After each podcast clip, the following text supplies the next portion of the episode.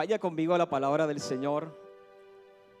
Aleluya. Primera de Samuel capítulo 2, verso 35.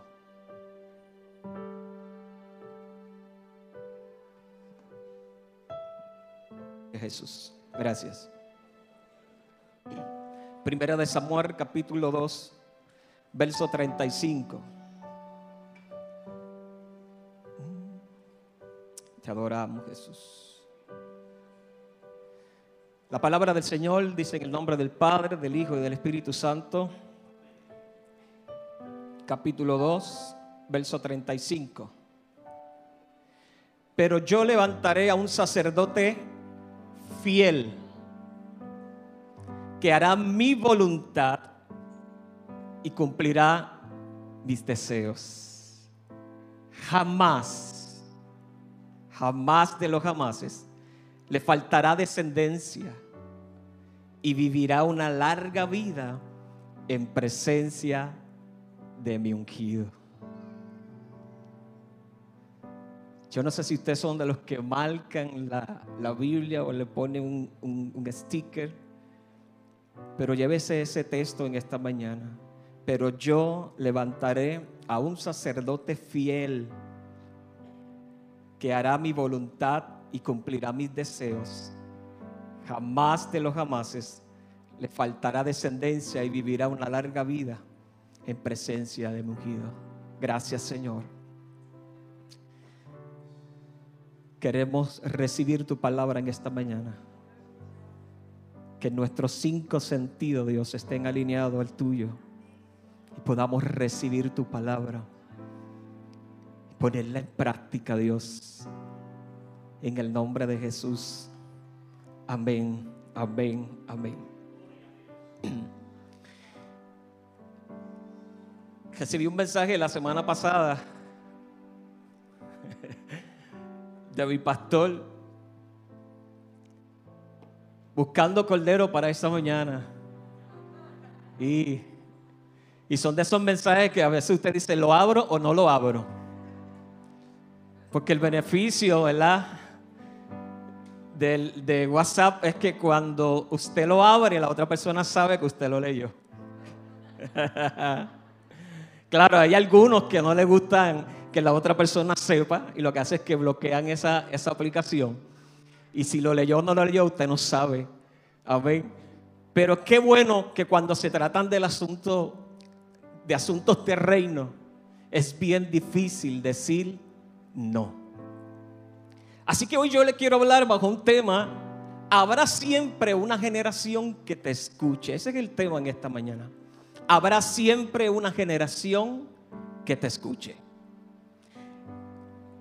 Muchos de nosotros hemos escuchado hablar de Samuel y siempre se nos habla, ¿verdad? Y, cuando éramos pequeños eh, nos presentaban esta historia, que Samuel creció en el templo, y se enfatizan en el desarrollo de, él, ¿verdad? Como tal, de lo que hacía en el templo, que estaba junto a los sacerdotes y que escuchó varias veces hablar, eh, la voz de Dios llamarle. Pero hoy quiero, ¿verdad? Estructurarlo un poquito, explicar. Samuel, surge el llamado de este muchacho. Digo muchacho porque eh, jovencito apenas. ¿Cuántos son jóvenes en esta mañana? Qué bueno pues tenga oído para oír lo que el Espíritu va a hablar en esta mañana. Surge en un tiempo donde escaseaba la palabra de Dios. Y por consiguiente, pues no había visión. Y para aquellos que por primera vez nos visitan, Samuel fue hijo de Ana. En el capítulo 1 de Primera de Samuel nos habla de una mujer que deseaba tener un hijo. Pero pasaban los años y no pudo tener esa bendición. Pero dice la historia que en un momento determinado en su vida, valga la abundancia, determinó subir a Silo. Y Silo es el lugar de encuentro, el lugar donde se adoraba al Señor. El lugar donde estaba el sacerdote Elí y sus hijos y todo el staff de, de servidores. Y dice la palabra que Ana subió allí abrió su corazón, derramó su alma en aquel lugar. Y dice que Dios en su misericordia y en su bondad, le concedió lo que aquella mujer estaba pidiendo. Y como garantía de lo que ella recibió, le había prometido al Señor, si tú me lo concedes, yo lo voy a dedicar completamente a tu servicio. Y Ana cumplió su promesa. Ahora, surge el llamado de Samuel en un tiempo bien, bien difícil para aquel lugar. Un escenario que involucraba a una familia. Una familia sacerdotal que debía ejercer sus funciones, escuche bien, correctamente, pero no fue así. Así que Dios rechaza la conducta de los hijos de Eli. ¿Alguien sabe cómo se llamaban los hijos de Eli? OVNI. Apúntelo para las próximas generaciones, pueda escribir esos nombres. Dice la historia, no digo yo, que estos muchachos, hijos del sacerdote Elí, que también servían en el templo, tenían unas funciones bien particulares, unas funciones importantes. Comenzaron a hacer lo malo delante de la presencia del Señor. ¿Sabe qué hacían? Se aprovechaban de su posición para satisfacer su lujuria de poder. De presiones y de control. A tal grado que su desprecio hacia el pueblo y el culto socavaron la integridad de todo el sacerdocio. Ellos estaban a cargo de que todo aquel que llegaba al templo para ofrecer sacrificio, para expiación de sus pecados. Ellos tenían que ser unos facilitadores. Y comenzaron a alterar ese orden y aprovecharse de qué? De la posición donde ellos estaban ejerciendo. Y lo más curioso es que Elí sabía que sus hijos estaban haciendo lo malo, estaban en malas prácticas pero hizo muy poco para corregirlos y detenerlos a tiempo. Incluso cuando la integridad del santuario de Dios se veía en amenaza. Y como era de esperar, Elis no quiso enfrentar la situación.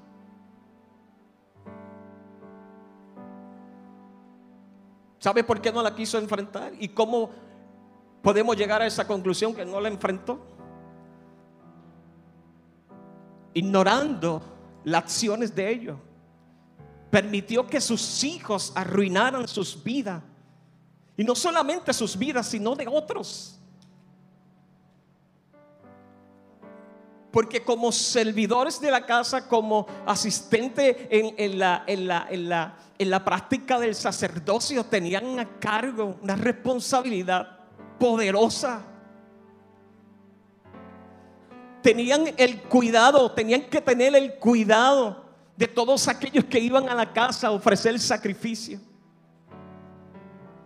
Hay momentos en nuestras vidas, como padres de familias, como líderes en la iglesia, como pastores, que debemos de enfrentar los problemas serios, aun cuando las consecuencias puedan ser dolorosas. Porque sobre esta familia había una palabra profética de bendición, de descendencia. De una manifestación poderosa continua de generación en generación. Pero sus hijos abrazaron la desobediencia. Abrazaron lo incorrecto. Alteraron el orden de adoración en la casa. En el capítulo 2, verso 13 al 17, que eran los que estaban haciendo mal los hijos de Eli. Y usted dirá, pero ¿cómo es posible? Estaban en el templo. Eran las personas clave. Los que se suponían que tenían que dar qué? Ejemplo.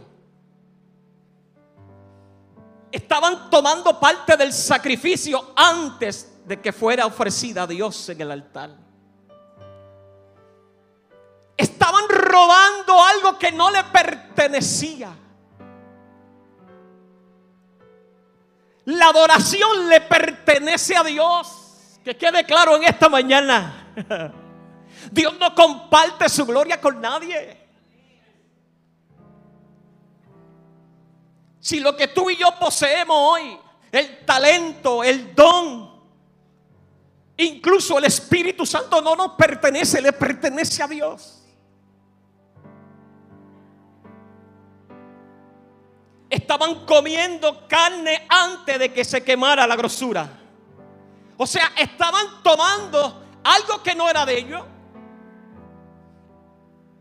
Y si eso fuera poco, estaban tomando algo aún más valioso. Porque lo que estaban sacrificando y ofreciendo sacrificio era lo mejor de lo mejor.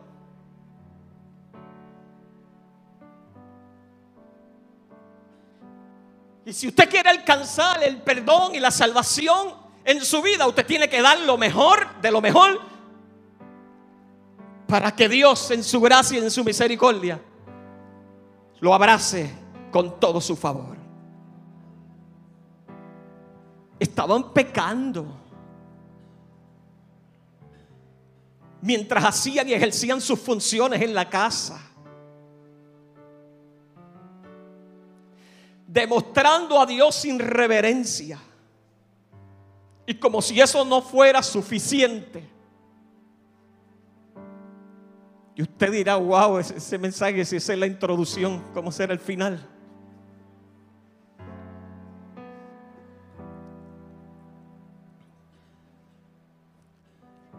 Le hace la historia porque lo dice ahí en el capítulo 2, verso 22. Y como si eso no fuera suficiente, los hijos de Ali tomaban las mujeres que servían a la entrada del templo.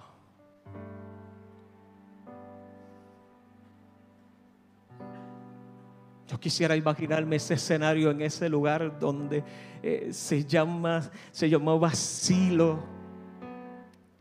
y que había una responsabilidad poderosa en el sacerdote Elí, que aún él viendo con sus propios ojos lo que estaban haciendo sus hijos y no tuvo la valentía, no tuvo la delicadeza de levantarse y asumir su autoridad para refrenar lo que estaba mal, porque lo que estaban haciendo los hijos de Eli estaban contaminando, estaban robando, estaban haciendo lo malo delante de la presencia del Señor.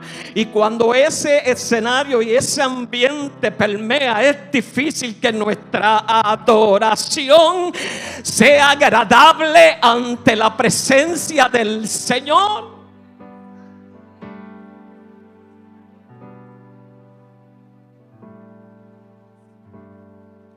En un escenario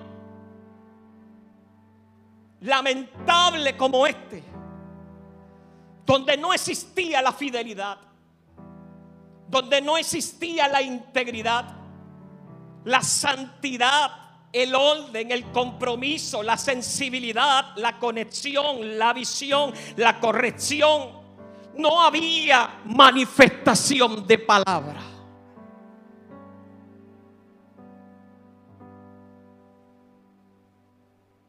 Y ante este escenario que predominaba en aquel momento, Elí, que era el sumo sacerdote, junto a sus hijos, jamás se percataron que mientras esto permeaba, había una generación detrás del altar del templo que estaba siendo formada. Aleluya. Pero como no había visión, como no había oportunidad para enseñar a impartir la palabra, era bien difícil detectar, discernir que detrás de este ambiente había un jovencito que estaba haciendo, oh, preparándose, gloria al nombre del Señor, no lejos del arca, sino cerca del arca de la presencia del Señor.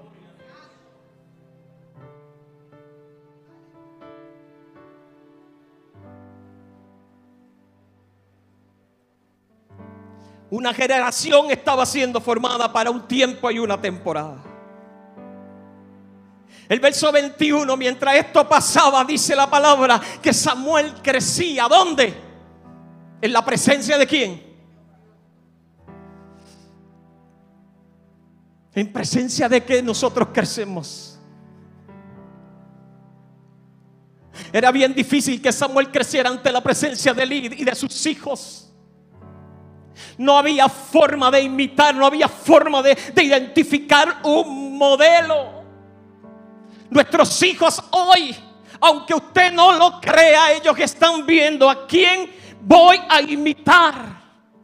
Permita Dios si en esta mañana esta palabra nos confronte, nos haga repensar, reenfocarnos o reafirmándonos. Gloria al nombre del Señor en que yo estoy. Gloria al nombre del Señor invirtiendo. En que yo estoy. Gloria al nombre del Señor preparándome para dejar un legado a las próximas generaciones. Yo no sé en qué estaba pensando él y sus hijos. Pero no había conexión divina. Los pensamientos de ellos estaban lejos del pensamiento de Dios. Imagínense si ese fue el pensamiento, imagínense sus corazones. Samuel fue consagrado. Ese fue el acuerdo desde el principio. A lo mejor Samuel no lo entendía el trato que hizo mamá, que hizo papá con Dios. Posiblemente muchos de los jóvenes que están aquí desconocen el trato que hizo papá y mamá, pero eso se descubre cuando somos expuestos a la experiencia, cuando somos expuestos a la palabra de Dios. Papá, mamá que estás aquí, le ha hablado a tu hijo, a tus hijos, de que son promesa, de que son herencia del cielo.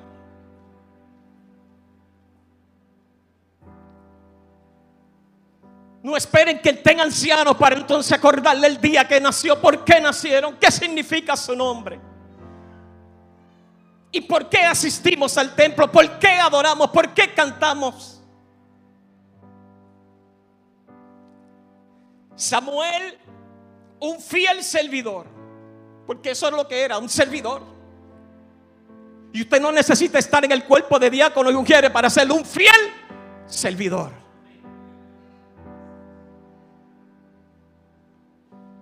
Obediente, comprometido, enfocado y celoso con las cosas del reino.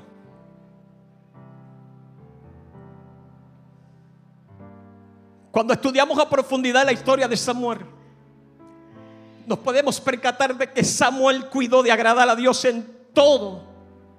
Dije en todo lo que hacía en el templo. No confundamos las tareas o las asignaciones que se los delegan para caer bien, para que nos vean que somos activos, para que vean que, que cumplimos. Porque de qué vale que cumplamos nuestras tareas, nuestras asignaciones y nuestro corazón y nuestro pensamiento esté lejos de Dios. Corintio dice, venimos a ser como metal que resuena. Enfocado en mantener la llama encendida, aun cuando sentía la presión de lo que le rodeaba. Apenas un niño, adolescente. Hoy hay tanta distracción para nuestros jóvenes. Hay tanto entretenimiento para nuestros jóvenes y nuestros niños. ¿Sobre quién recae la responsabilidad de sembrar una palabra, una semilla, un legado? Sobre ti, papá, sobre ti, abuela, sobre ti, mamá.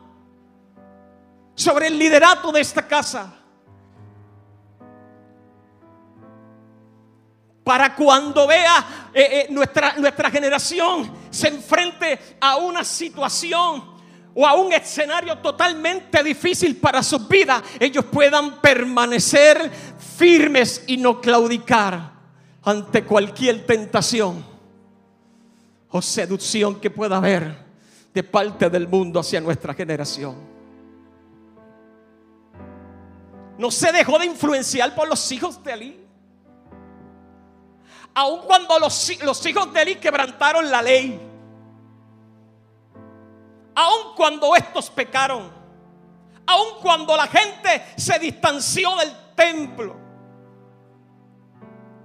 Aun cuando la gente salía decepcionada. Y hoy hay gente que viene a nuestra casa en ocasiones y salen decepcionados. Y el pastor predicaba un tiempo atrás que decía, puestos los ojos en quién? Autor y consumador de nuestra fe. El modelo por excelencia. Salían decepcionadas, ¿por qué? Porque iban en búsqueda de perdón, de restauración y veían que los hijos de Elí hacían lo que le venía en gana. Y se iban con esa inseguridad, ¿habré sido perdonado o no habré sido perdonado?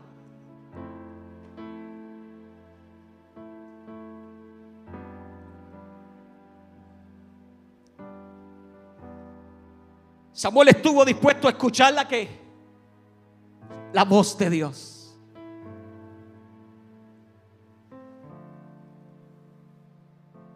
Y la historia en varias veces repite la misma expresión. Samuel crecía en la presencia de Dios.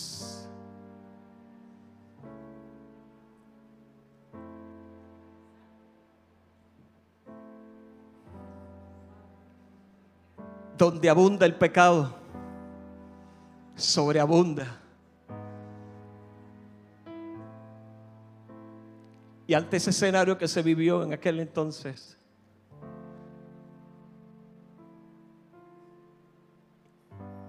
y en el escenario en que vivimos hoy, donde sobreabunda el pecado en nuestro país, en nuestra sociedad,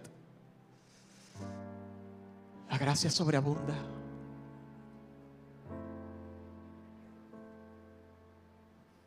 El verso 22 del capítulo 2 Dice que Elí se entera de la mala conducta de sus hijos. Yo no sé de los padres que están aquí antes. Los maestros de campo sabían dónde vivíamos nosotros. Y eso era un problema porque ellos llegaban a la casa de nuestros papás. Y si el maestro vivía detrás de la casa de la abuela tuya, como en el caso mío, cuando, abuelo, cuando papito iba a la casa de, de abuela, lo que dividía la casa de abuela al maestro era una belga.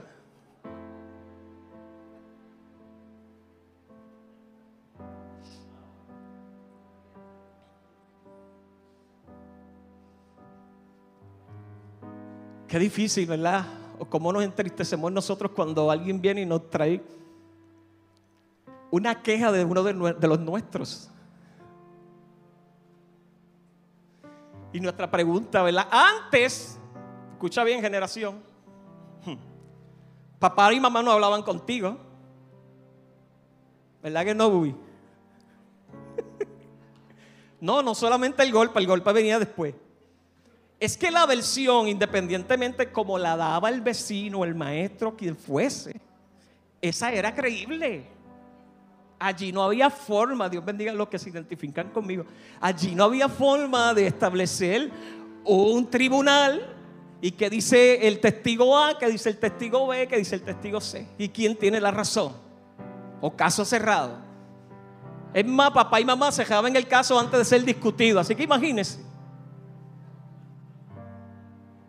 Y ya tú sabes que ese cantazo, ese fuete, esa disciplina venía de garantía. A veces venían volando, ¿cómo volando? Pues las chacletas, los tenis, las cosas estas que tiraban. Y mi mamá en una ocasión, ¿verdad? Que para descanse, le mandó con un zapato a un hermano mío. Y yo, pues posiblemente, ¿verdad? No, no era que lo quería defender, es que parece que iba a pasar.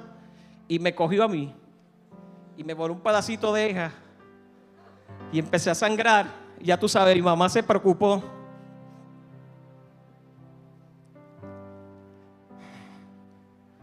Yo no sé qué método utilizaba él en aquel entonces para corregir a sus hijos. Y antes, la generación que está aquí, a lo mejor papá no te pega. Ahora es que te desconecta el juego, te desconecta el celular, te lo dejo de pagar. Y esa es la forma en ocasiones de establecer reglas en casa. Por donde más. Pero a lo que quiero llegar es que antes nuestros papás te daban la pela, tenías o no tenías razón. Pero muchos de esos fuertes, muchas de esas correcciones tuvieron resultados en nosotros. Que a veces eran repetitivas las, peleas, las pelas, sí. Pero gracias a Dios a esas intervenciones a tiempo, dolorosas, pero necesarias. Y hoy estoy aquí.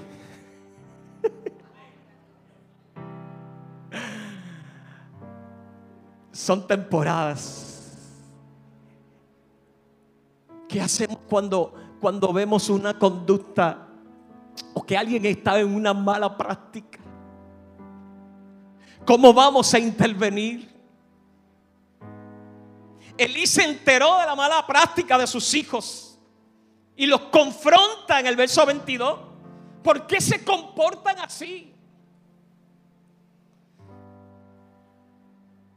Pero sus hijos ignoraron la advertencia. ¿Cuántas advertencias nosotros, que ya estamos grandes, ignoramos de papá y mamá? Y la generación de ahora lo que dice papi y mami es que ya tú estás.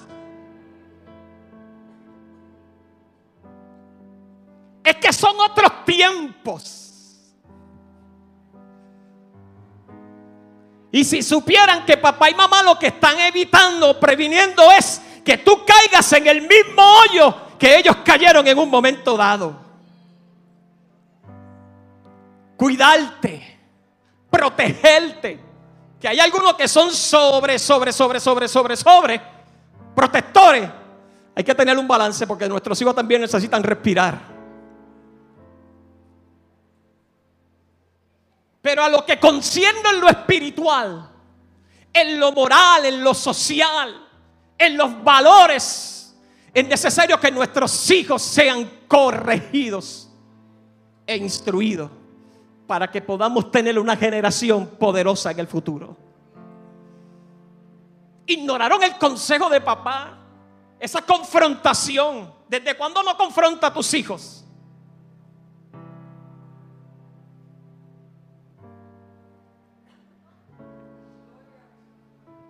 Antes nos miraban así, Ay de ti si tú levantabas esa cabecita. Ahora no, los hijos, ¿qué? ¿Qué?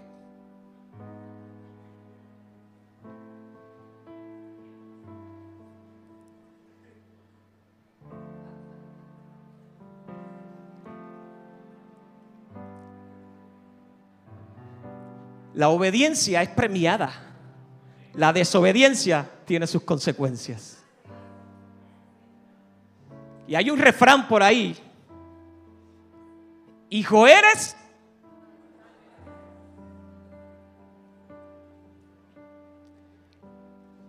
Samuel seguía creciendo y ganándose el favor del Señor y de la gente. Los hijos de Eli tuvieron la oportunidad de escuchar el consejo, pero lo rechazaron. ¿Por qué la gente no quiere? Y estoy hablando de la generación de jóvenes, pero hay gente adulta que no le gusta que los aconsejen. Ahí le vamos también. ya yo estoy grande para que me estén aconsejando. Ya yo sé lo que tengo que hacer. Y en la primera curva que cogen,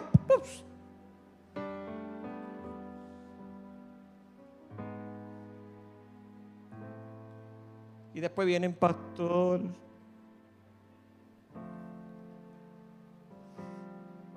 Y mi pastor, a lo mejor no habla mucho, pero hace...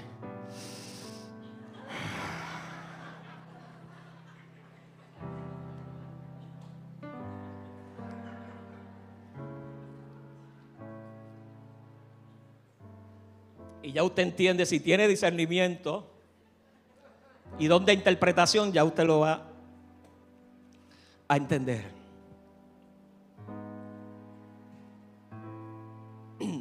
Vieron el desempeño como algo rutinario de costumbre. Aquí los que trabajamos secularmente sabemos que ponemos, algunos ponen dos, otros ponen tres alarmas. La primera la pagamos, la segunda, pues ya sabes, tienes que levantarte, quieras, y te viste, te pones tu uniforme, vas a tu trabajo, ponchas, cumple con tu responsabilidad, vuelves otra vez, ponchas, llegas a tu casa y haces los quehaceres. En el reino no es así. Cada día que tú llegues a la casa tienes que tener una pasión nueva. Que cuando tú entres por esa puerta, entres, como dice el Salmo, entrad con acción de qué. Y todos los días tenemos que darle gracias a Dios. Que veamos la casa como silo, no como lo veía y lo practicaba él y sus hijos, sino como un lugar de encuentro. ¿De encuentro con quién? Con el grupo, con mis amigos. No, no, eso es parte de, porque la palabra a mí también me dice, mira cuán bueno y cuán delicioso es habitar los hermanos juntos en armonía, no en chisme, en armonía, no en contienda, en armonía. ¿Por qué? Porque allí envía Jehová bendición y vida eterna. Denle un aplauso al Señor en esta mañana. Que no veas como algo obligatorio o rutinario llegar. Hoy me toca tocar ahí. Hoy me toca el área técnica. Hoy me toca limpiar. Hoy me toca. No, no, no, no. Yo voy a la casa primeramente a encontrarme con Dios. Voy allí a la casa de Dios primeramente a adorarle, adorarle, adorarle, adorarle.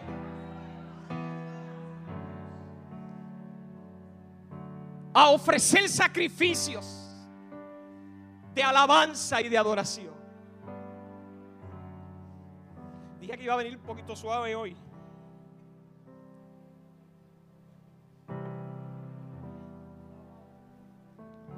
Que no veamos nuestras tareas y nuestras funciones en el templo como algo rutinario. Porque se pierde en el camino la esencia de lo que es un ser, ser un fiel servidor. Seducidos por la avaricia, la trampa, el engaño, los placeres, perdieron el enfoque de ser un adorador de primera. Yo a veces, ¿verdad? Mientras preparaba esto en esta mañana, decía, Elí habrá sacado tiempo para conversar con sus hijos de vez en cuando. Pues era como antes, cuando estaban bajo el sistema, eso había que estar los siete días en el templo y el domingo por la mañana y el domingo por la noche. Fueron muchos errores que se cometieron y que hoy por hoy estamos pagando muchas de nuestras familias el estar todos los días en la casa. Es necesario de que mantengamos la conexión con Dios, pero tenemos que crear un balance, porque lo primero que creó Dios fue que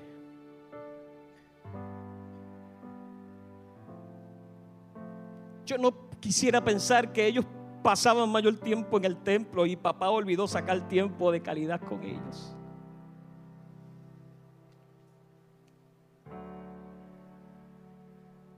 Puedo olvidar tiempo de enseñanza.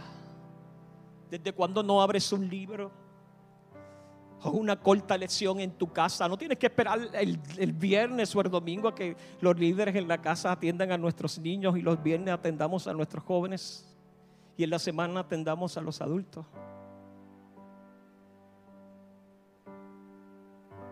La primera enseñanza, las primeras formaciones son en nuestras casas.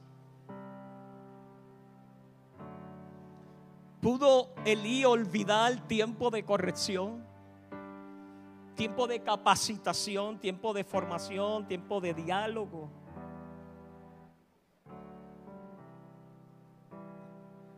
Posiblemente hoy hay, posiblemente no, aquí hay representación de muchas de nuestras familias de la iglesia. ¿Cuántas situaciones hemos experimentado o estás experimentando con tus hijos hoy? Con tu esposo, con tu esposa.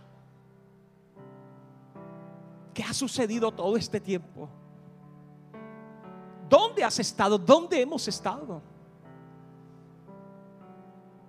Mucho tiempo en el trabajo, mucho tiempo en los negocios, mucho tiempo en el ministerio, mucho tiempo en la tecnología, en reuniones, en programaciones, en actividades. ¿Cuándo fue la última vez que hablaste con tus hijos? No que le gritaste. No que le diste 20 pesos y ahora con tanta tecnología te lo envío por...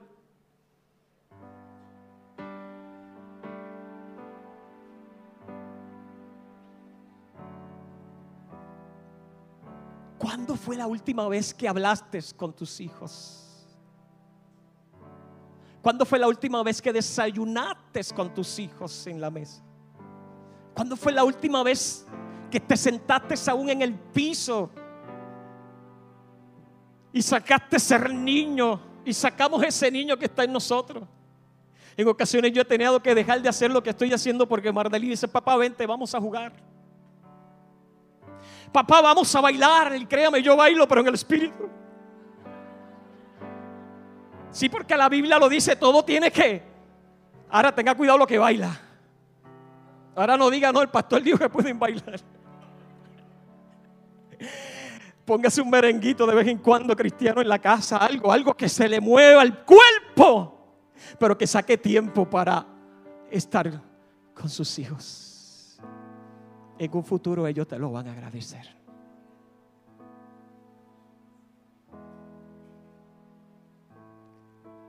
¿Cuándo fue la última vez que lo llevaste al parque, jugaste con ellos? ¿O a la cancha de baloncesto? ¿Cuándo fue la última vez que los abrazaste? ¿Cuándo fue la última vez que le dijiste te amo? ¿Cuándo fue la última vez que le extendiste la mano cuando ellos tocaron o están hoy por hoy, están en el piso?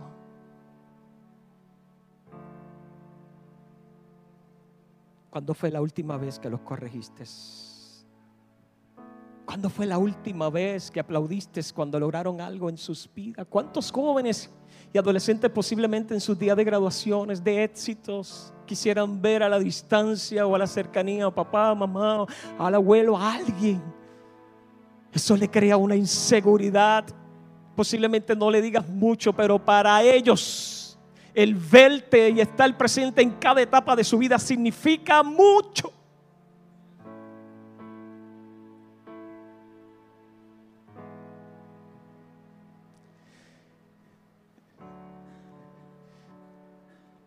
Samuel posiblemente en el poco conocimiento que pudo haber tenido y en su ignorancia, yo no sé si él pudo en un momento dado preguntarse, ¿qué rayo yo hago en el templo? ¿Por qué no soy igual a los otros niños? Porque estoy rodeado de gente que adora a Dios. ¿Por qué todo el que sube y el que baja al lado mío son sacerdotes? Son gente que aspiran, que tienen eh, eh, a Dios por dentro.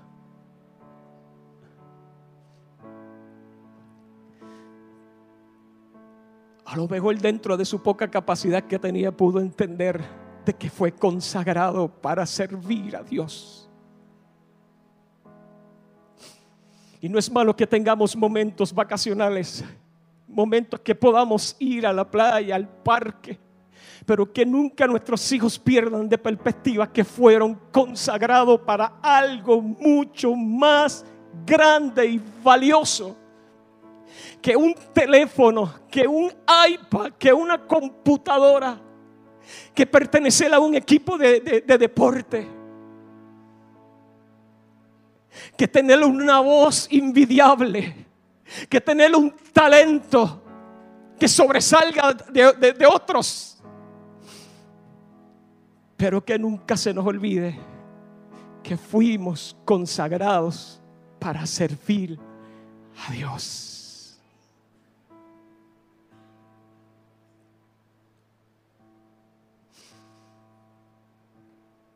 Papá que estás acá hoy, mamá, abuelo, porque tenemos también una generación de abuelos que hacen lo posible por traer a sus hijos a la casa.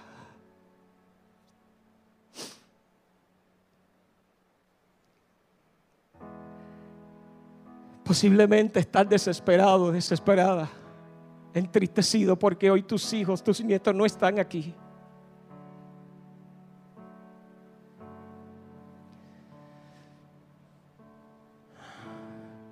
Y a veces te has dicho y te has preguntado, Señor, pero ¿de qué ha valido tanto tiempo servirte y ser un hombre, una mujer fiel a ti?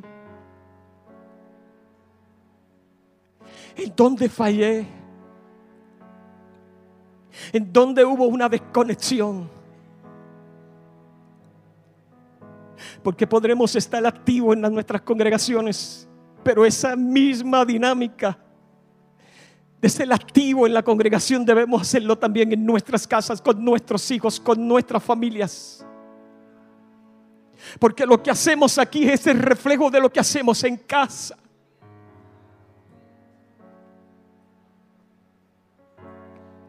Samuel para los efectos se desarrolló solo, su mamá lo llevó al templo, pero nunca lo descuidó. ¿Sabe por qué? Porque una vez al año, una vez al año para aquel entonces, dice la historia que Ana tejía una ropa nueva porque su hijo iba creciendo. Y cada tejido simbolizaba un paso más para su hijo. Cada vestido elaborado significaba algo profético para Samuel.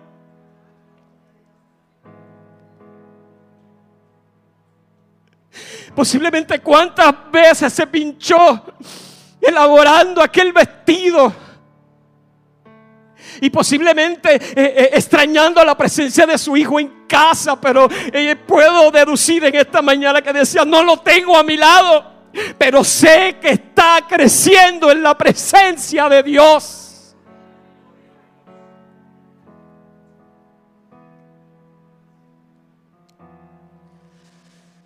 Nunca lo descuidó,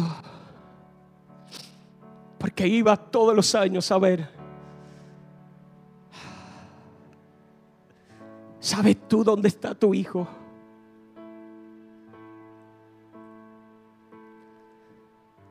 ¿Sabemos nosotros dónde están los nuestros cuando no lo vemos en la casa?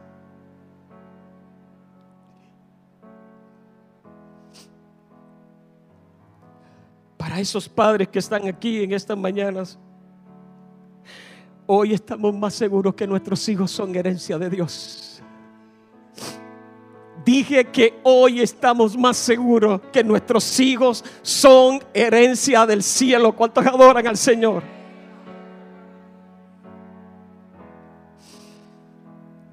Lo difícil es de mucha gente que aún sabiendo, a sabienda de que están en malas prácticas, continúan haciéndolo. Y eso desagrada a Dios. Eso corta la bendición de Dios.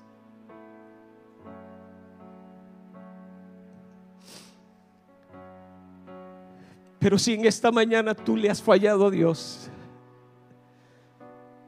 ya sea bajo ignorancia o intencionalmente, Jesús a través de su redención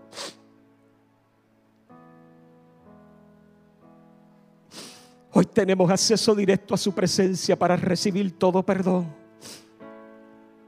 y favor no merecido. Eso se llama gracia.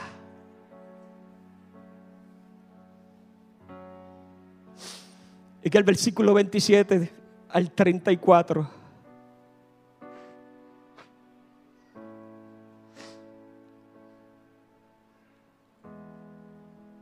Todo el mundo quiere que Dios le profetice cosas buenas. Son muy pocas las veces que la gente le agrada que Dios le hable y lo sacuda de vez en cuando. Y aquí le va una profecía contra de la familia sacerdotal de aquel entonces, donde Dios envía a un profeta a la casa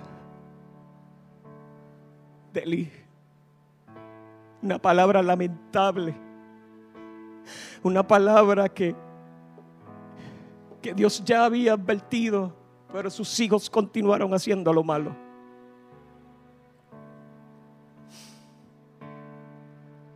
Fue dura, fue lamentable la decisión de Dios para con ellos. Pero gloria a Dios. Que Jesús vino para morir y echar a un lado toda condenación para nosotros. Hoy Dios trae palabras refrescantes para esta casa y para nuestras familias. Dios trae palabras de reconciliación, de restauración, de perdón, de vida, de salvación.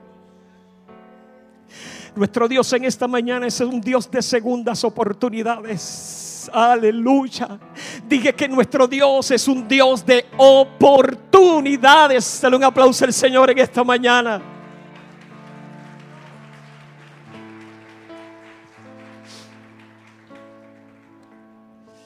Y ahora voy a empezar a predicar el verso 35.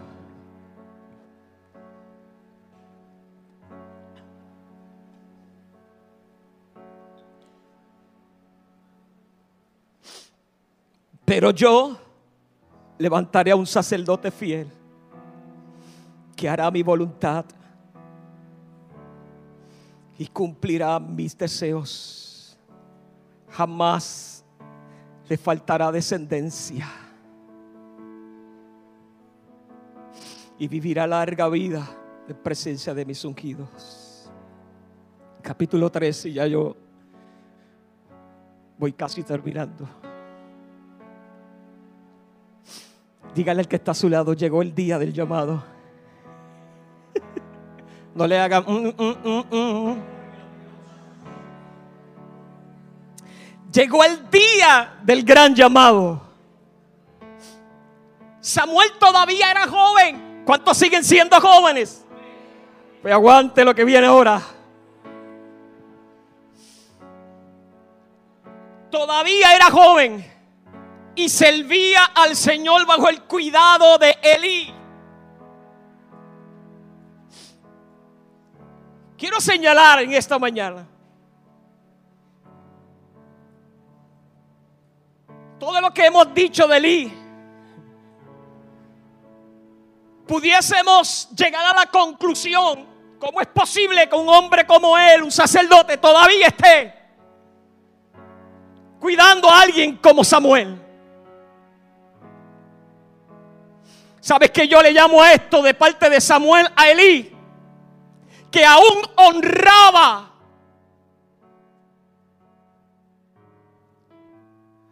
aún dentro de aquellas limitaciones y situaciones se puede decir que todavía tenía cobertura del sacerdote.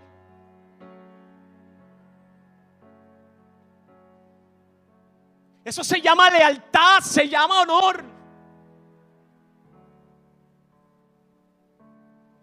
Mostró respeto.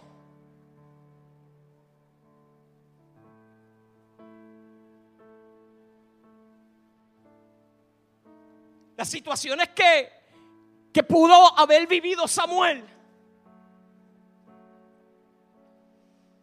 pudieron ser elementos de peso para él decir, este no es mi lugar. Maleta go.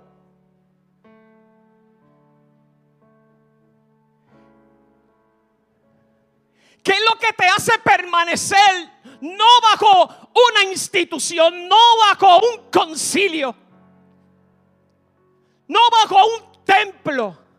¿Qué es lo que te hace permanecer cuando tus convicciones están cimentadas no sobre el hombre, sino sobre la roca que es inconmovible, que se llama Jesús?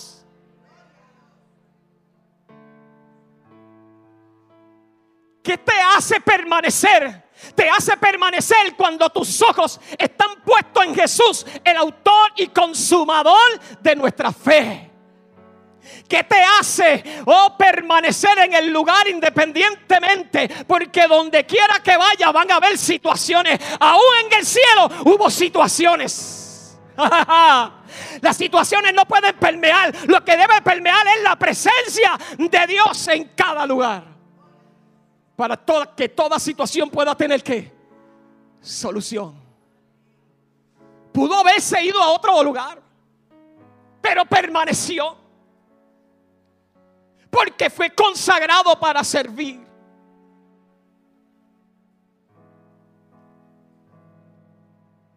Fue consagrado para un tiempo, para una temporada.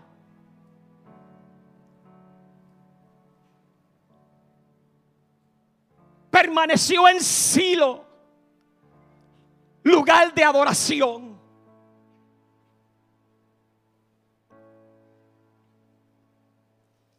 Mira, esto era algo serio. Tú estar en un templo y que haya ausencia de palabra y ausencia de presencia.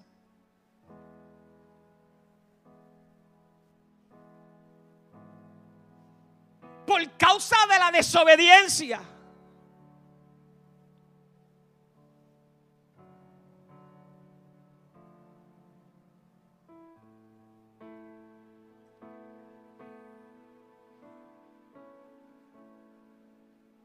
No era nada fácil.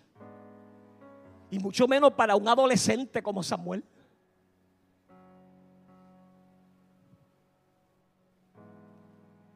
No era común oír palabra del Señor. No era frecuente las visiones. Así que imagínense cómo estaba aquello.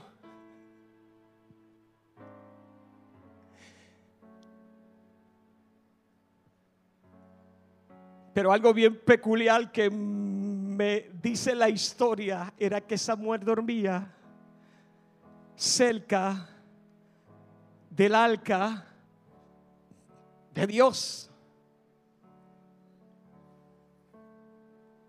Y cerca del arca de Dios no era otra cosa que la presencia había prácticamente un mueble en aquel lugar que simbolizaba. Y algo que me llama la atención es que la lámpara de Dios todavía estaba encendida. Eso era indicativo de que había esperanza, Pastor William. Era indicativo de que Dios aún tenía un propósito que cumplir. Cuando Samuel escucha una voz que lo llama, él pensó que era quién. Que era Eli que lo llamaba. ¿Cuál es la reacción cuando alguien lo llama a usted? Primero lo llaman por el apellido, por el, por el apodo. Hmm. Hijo, cuando mamá te llame por tu nombre y tus dos apellidos, corre rápido. Porque se avecina una chancleta voladora.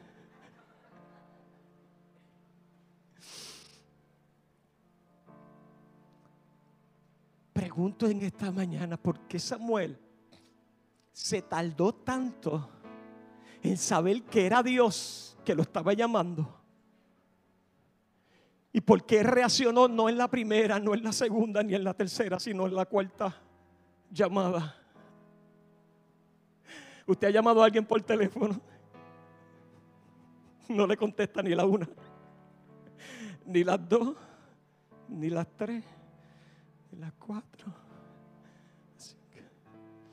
Cuando esa persona ve la pantalla, dice 30 llamadas perdidas.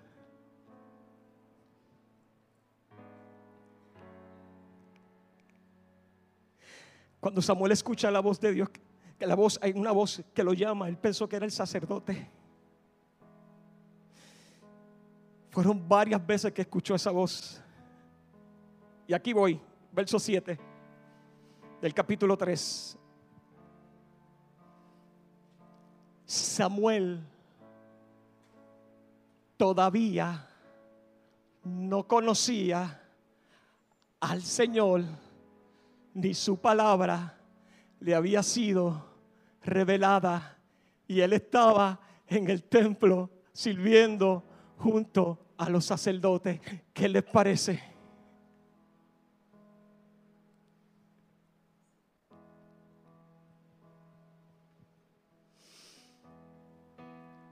aquí pasó algo terrible.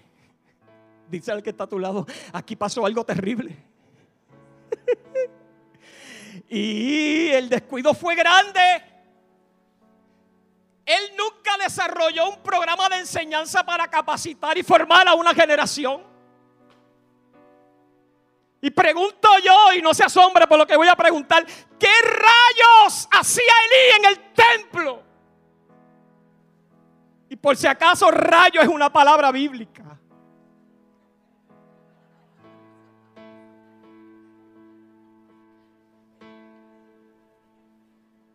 Hizo todo ese tiempo?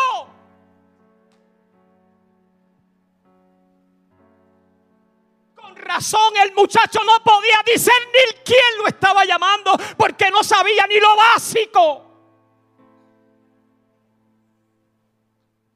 Y servía en el templo. Y no solamente servía, dormía donde dormían los sacerdotes.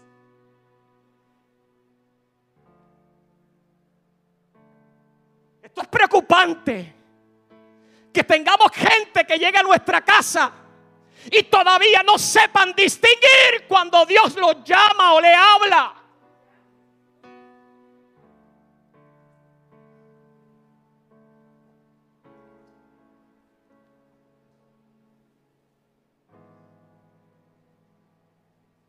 ¿Qué hizo Elí? Y Elí no estaba solo en el templo, tenía su staff. ¿En qué se enfocó? ¿En qué se entretuvo? Ya sabemos lo que hacían los hijos.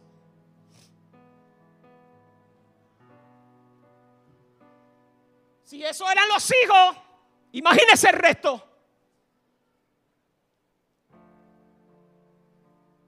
¿Y qué pasa? Que ahora Samuel es que anciano y ciego. ¿Qué fuerza tendría para preparar a una generación enseñándole, aunque fuese lo básico? No, no, no lo hizo. Samuel no sabía distinguir la voz de Dios. Peor aún, la palabra no le había sido revelada. Gracias a Dios que aún la lámpara permanecía encendida en aquel lugar.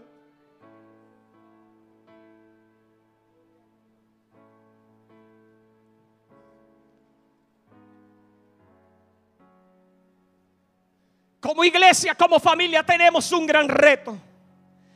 Pero así de grande es el reto, así de grande es la oportunidad de capacitar, instruir, contagiar y hacer que esta generación se enamore cada día por conocer más y más de la palabra. Pero solo no podemos.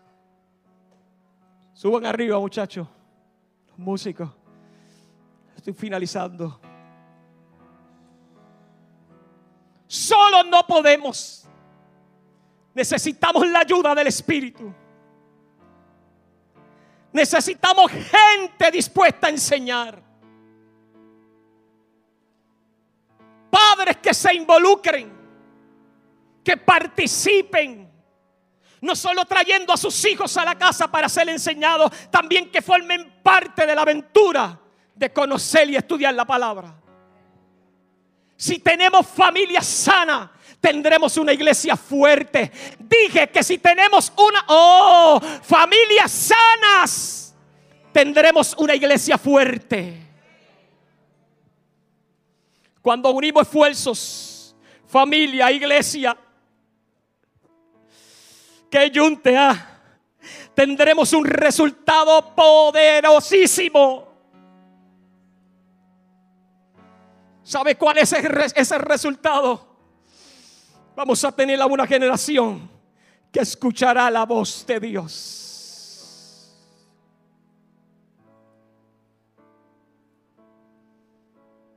No fue hasta la tercera vez que Eli pudo entender, bendito sea Dios.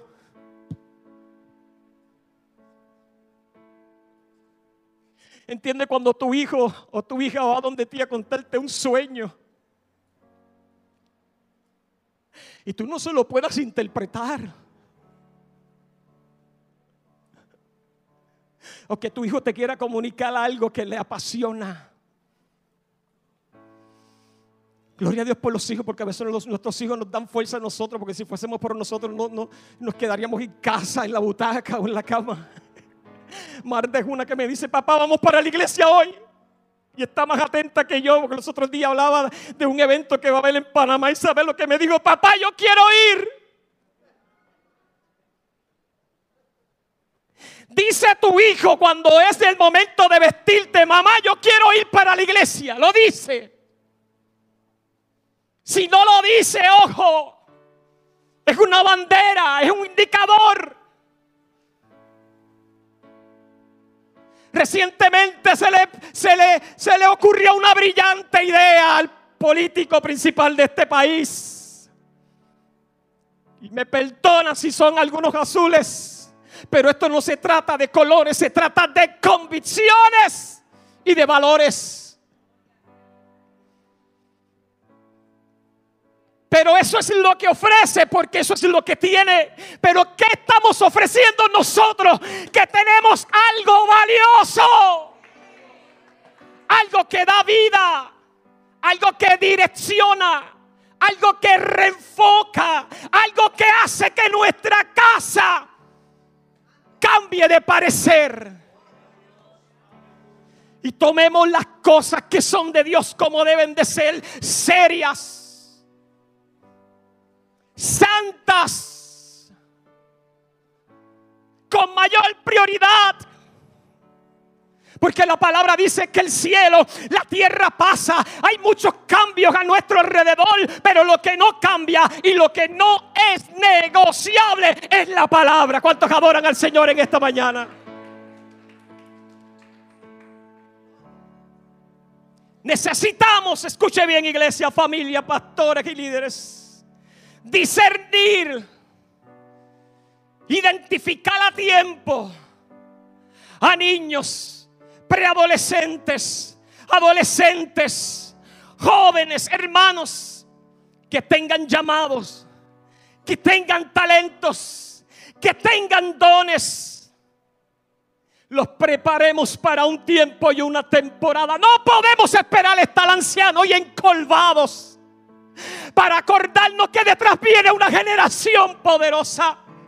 Que nuestra casa no los entretienen mientras tú estás ahí sentado pensando qué voy a hacer o a dónde voy a comer cuando salga del templo. Hay una generación allá atrás. Hay una generación allá atrás. Allá atrás están los Samueles.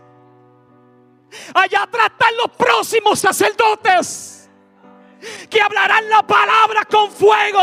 Allá atrás están los Samueles que confrontarán a la gente practicando el pecado.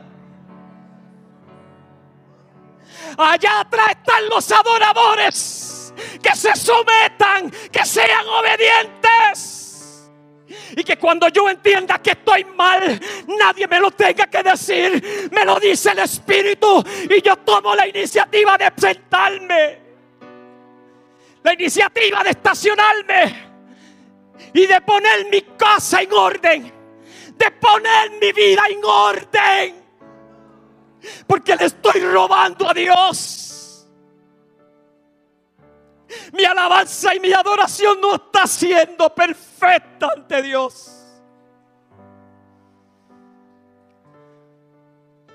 Porque mi casa está destruida. Porque mi matrimonio está siendo derrumbado. Busca, busca lo básico. ¿Dónde perdiste la conexión? ¿Dónde te entretuviste tanto? Porque mis hijos no están aquí. Ese día que tu hijo te pidió escucharte y no lo escuchaste. Ese hijo cuando en un momento dado hizo algo que tú no lo enseñaste, ¿cómo lo corregiste? Ese hijo que hoy por más que le dijiste no te ponga esto, se lo puso. Ese hijo que tú le dijiste no lo hagas. No lo haga porque soy líder, no lo haga porque yo pertenezco a un ministerio. Te sentaste a hablar con él. Te sentaste a hablar con él. Ese muchacho, esa muchacha que hoy no está aquí. Tan pronto salgas de este lugar, corre, llama, búscala, búscalo, abrázalo. Así como aquel padre cuando regresó a su hijo que lo vio a la distancia No lo estaba esperando como un fuete. A veces nosotros los adultos se nos olvidan que nosotros fuimos adolescentes. Que también hicimos lo malo. Que aún estando en el templo también teníamos malas prácticas. Se nos olvida de que Dios nos sacó del mismo fondo del pecado. Y hoy vestimos un manto. Un manto de apariencia creyendo estar bien cuando estamos mal. Dios lo que quiere es una generación que sepa y aprenda y tenga la seguridad y la disponibilidad de escuchar la voz cuando Él habla. ¿Qué vamos a hacer con nuestras generaciones? Necesitamos discernir. No podemos esperar estar ancianos sin fuerzas. No podemos esperar si es que queremos dejar un legado a una generación que escuche la voz de Dios. Padre que estás aquí en esta mañana, hoy Dios te lanza una palabra. Como padres, como familias, a los jóvenes que están aquí en esta mañana,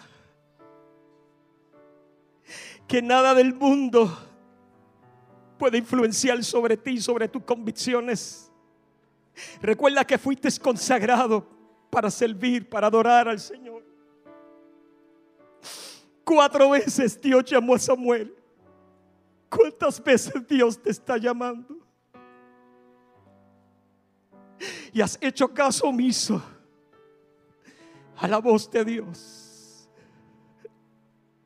Si hoy se escuchásemos su voz, la palabra dice, no endurezcamos nuestros corazones. Ponte sobre tus pies en esta mañana.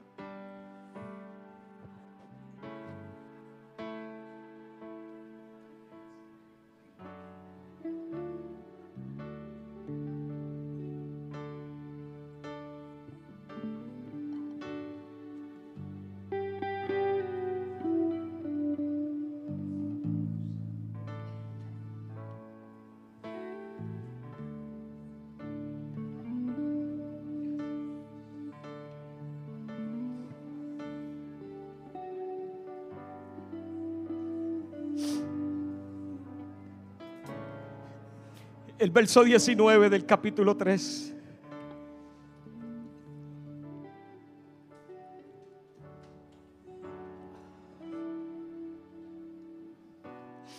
Dice, Samuel creció. Y Samuel creció. Y Jehová estaba con él. Y no dejó caer a tierra ninguna de sus palabras. Todo Israel, desde Dan hasta Seba conoció que Samuel era fiel profeta de Jehová. Y esto me sacudió. Y Jehová volvió a aparecer en Silo.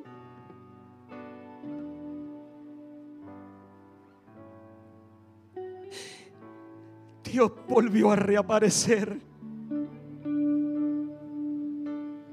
Porque Jehová se manifestó a Samuel en Silo por la palabra de Jehová. Es una mañana de reconexión. Si hace tiempo no escucha la voz de Dios en tu vida, me parece que hoy Dios habló contigo. Si esta palabra fue para ti, no espere a la cuarta llamada. Ven corriendo, no delante de mí, sino delante de aquel que puede darte la oportunidad que tú piensas que ya no tienes. Que puede darte la fuerza que ya tú piensas que ya no puedes tenerla. que puede darte la oportunidad y puede devolver a tu vida esa reconexión que al principio, que al principio bebías enamorado y apasionados por lo que Dios estaba haciendo en tu casa, en tu vida, tu familia. Señor, gracias. Te doy gracias en esta mañana.